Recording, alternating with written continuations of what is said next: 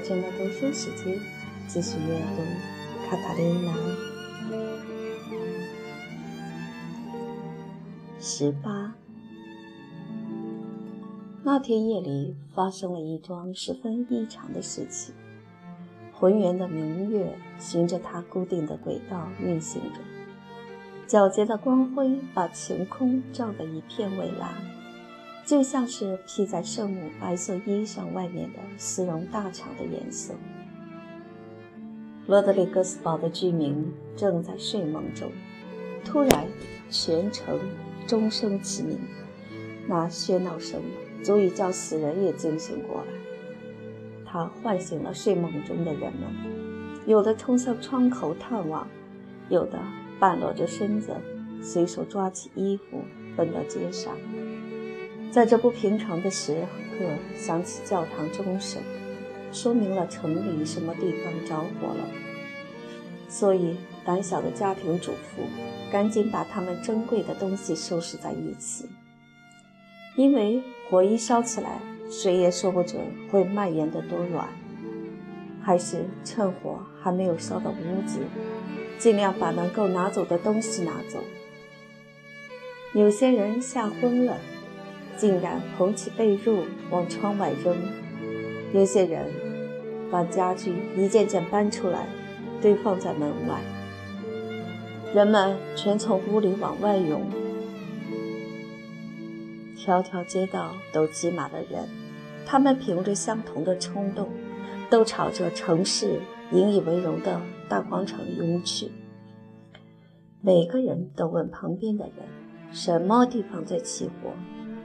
男人们咒骂，女人们扭着双手，他们东奔西闯，寻找着火的房子。他们朝天上看，寻找只是哪里在着火的火光，但是什么也看不到。人们从城里四面八方聚集到广场上，都说一路上哪里也没有火烧，根本没有火烧。接着。仿佛一阵风忽然在他们头顶上吹过似的，所有的人猛想起准是无聊的年轻人恶作剧，在半夜里敲钟，叫人们从床上惊慌地爬起来，吓得他们晕头转向。愤怒的男人们决心要把他们打个半死。这些人冲到教堂的钟楼去，他们看到了一个惊人的景象。钟上的绳索在上下摆动，却看不见拉绳的人影。他们对这奇异的景象惊慌地呆看了一阵，然后拿起火炬和手提灯，奔上钟楼陡峭的楼梯。他们登上悬钟的平台，那里铿锵的钟声震耳欲聋，钟猛烈地左右摆动着，钟舌。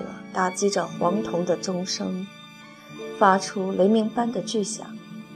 那里一个人也没有，谁也没有这么大的力气，能够推动那些沉重的大钟，使他们发出这样强烈的喧闹声。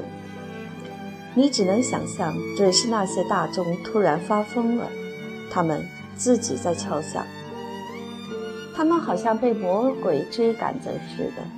气急败坏、惊心吊胆的急忙奔向楼梯，冲到街上，又发了狂似的口气，张手捂脚地告诉大家他们所看到的情况。这真是桩奇迹，是天主使这些大钟起名的。但谁也不知道，这对城市是凶是吉。许多人双膝跪下，出声祈祷。罪人们想起了自己的罪孽。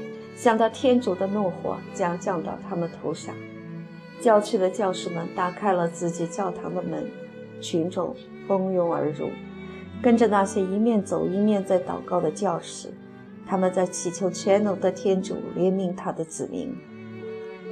过了许久，他们才渐渐静止下来，头脑清醒地默默溜回家去。